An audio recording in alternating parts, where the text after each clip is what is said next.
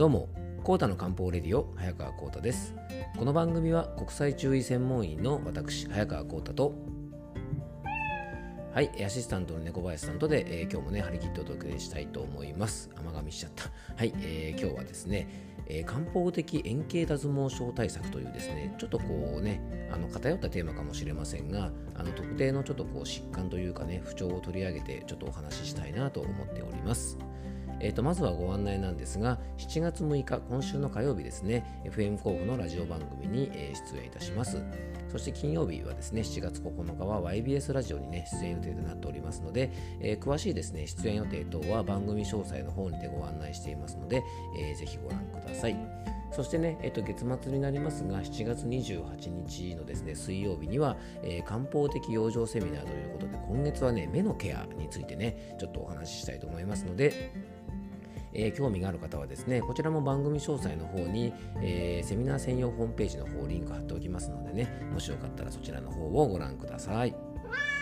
はい、よろしくお願いいたします。猫林さん、昨日ね、あのー、の番組で僕、ハムとかね、ソーセージとか、そういう加工のお肉が大好きだって話しましたよね。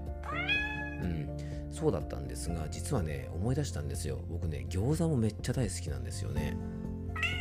うんなんかねいい加減にしろってこと言ってますけどもあの好きだからねしょうがないですよね。でもね僕養生というのはやっぱりねこういうなんとかな好きなことを楽しむためというかですね特に食べたり飲んだりというのはですねやっぱり今現代人ね僕らにとってはうんやっぱりね切っても切れないことだしやっぱ人生の中の楽しみの一つだと思うんですね。でねやっぱり我慢することも大事なんですが、まあ、食べるときは食べる。ねよく体鍛えるですね、あの方もですねチートデイなんて言ってねちょっとこう好きなものをね解放する日なんていうのもねちょっとあるとねまたご褒美みたいな感じですごくいいと思いますから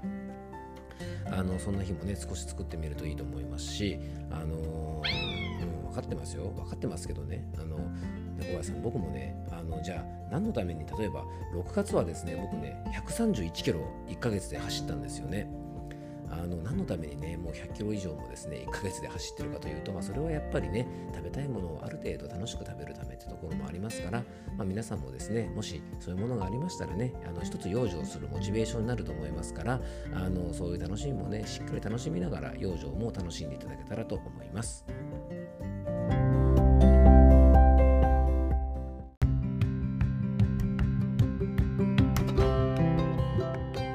それではですね早速今日の本題の方に入っていきたいと思うんですが今日はですね、まあ、円形脱毛症対策ということでちょっとですねあのー、まあ症状としたら、まあ、マニアックというとあれなんですが、あのちょっと変わったテーマを取り上げたいと思います。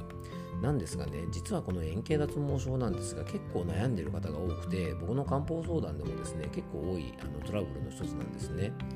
でね、円形脱毛症というとですね、まあ、何でもかんでもストレスっていう風に取られがちなんですが、実はそんなことないんですね。まあ、皮膚の病気の一つとも考えられています。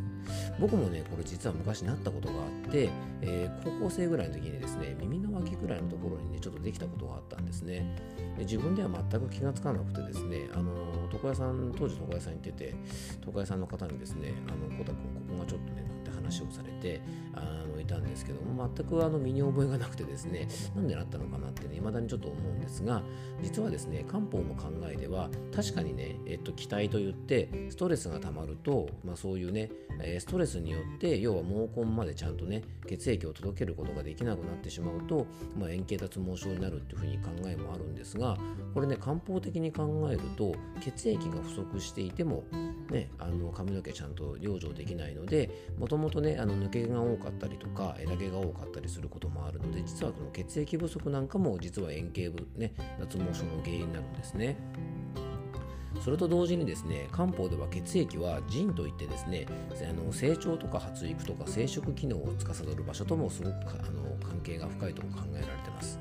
まあ、あの年とともに髪の毛が薄くなったりとか白髪が多くなったりするのは漢方ではですねこの腎というものが弱るからというふうに考えられています。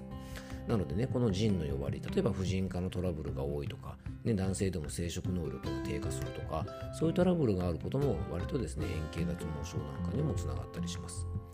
あとですね、漢方では、まあ、元気の木ですね、この気というものが不足してしまうと、まあ、髪の毛とかですね、まあ、含めていろんなものを体の中に維持できない、ね、あの固めておくことができないって考えるので例えばね疲労とかそういったものでこの気というものが不足してもやっぱりですね、えー、髪の毛の維持がしっかりできなくなって円形脱毛症になってしまったりするので決してですねあのストレスだけではないということをですね皆さんぜひ知っておいていただきたいなと思います。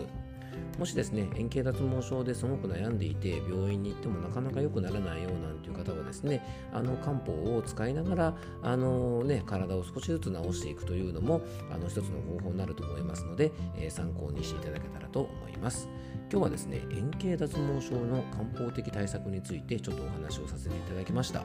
えー、今日も聞いていただきありがとうございます。どうぞ素敵な一日をお過ごしください。漢方専科サータ薬房の早川浩太でした。ではまた明日。